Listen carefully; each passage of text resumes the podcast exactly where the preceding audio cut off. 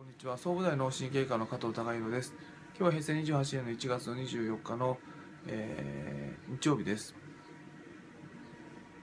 総武大はあの、まあ、小田急線で箱根まで箱根湯本まで、まあ、あの1時間弱で、まあ、行けるんですけども、えーの一応審査終了後、えーまああんまりないんですがあの箱根湯本まで行ってそこから芦の湯の、うん、紀ノ国屋っていう温泉旅館へあの伺いました。で、えー紀ノ国屋はあのとてもじあのかけ流しの温泉で、えーまあ、すごいあの湯量が豊富ででそれにもかかわらず、まあ、宿泊費がとても安いのであの時々箱根に行く時はいつもそこの旅館に泊まってるんですけどもあのまあ、農外科のその勤務医時代、えーまあ、青森にいた頃またあのえーまあ、初めてあの露天風呂に、まあ、新潟で入った時、えーまあ、露天風呂のあったかいお湯の上からその雪が舞ってきた時に、まあ、すごくその 露天風呂っていいなと思ってで青森に勤務してた時はあのまあいろんな温泉があってあのすごくその硫黄の香りがしてとてもその地球のあの地地のエネルギーっていうかあの地球の地面から来るエネルギーをとても感じられるお湯を青森にたくさんあって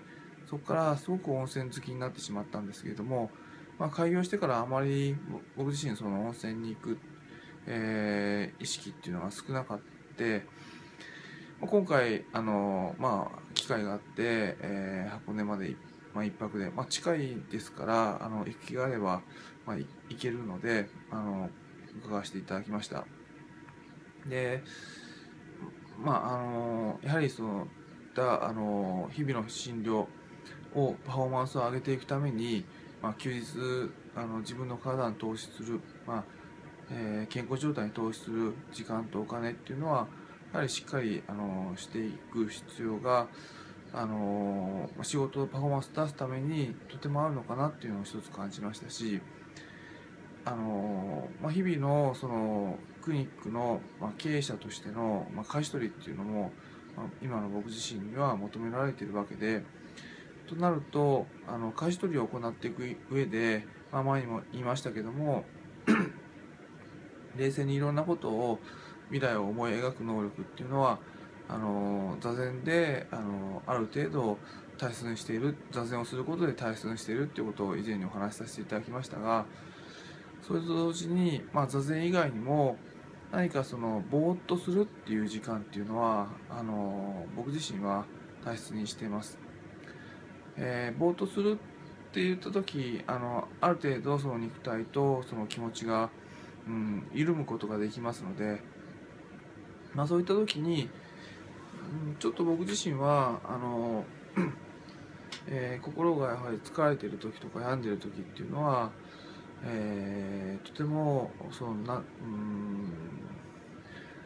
過去の嫌な思い出があの気持ちから出てきたりとかあるいはその、まあ、誰かに対して、まあ、マイナスの感情が出てきたりとか、えーっていうのはあの心の反応としてぼーっとした時に出ます。だけどもぼーっとしてない時っていうのはそれは出てないわけであの出てないだけじゃなくて押さえつけてるだけわけで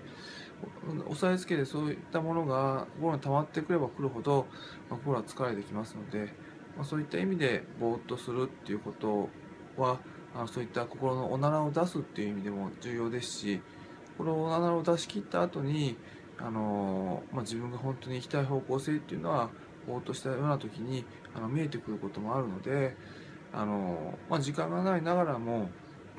ま自然の中で、まあ、ぼーっとするっていうのは、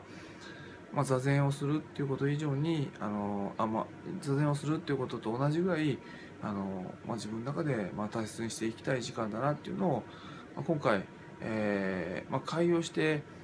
えー箱根の温泉に行ったのは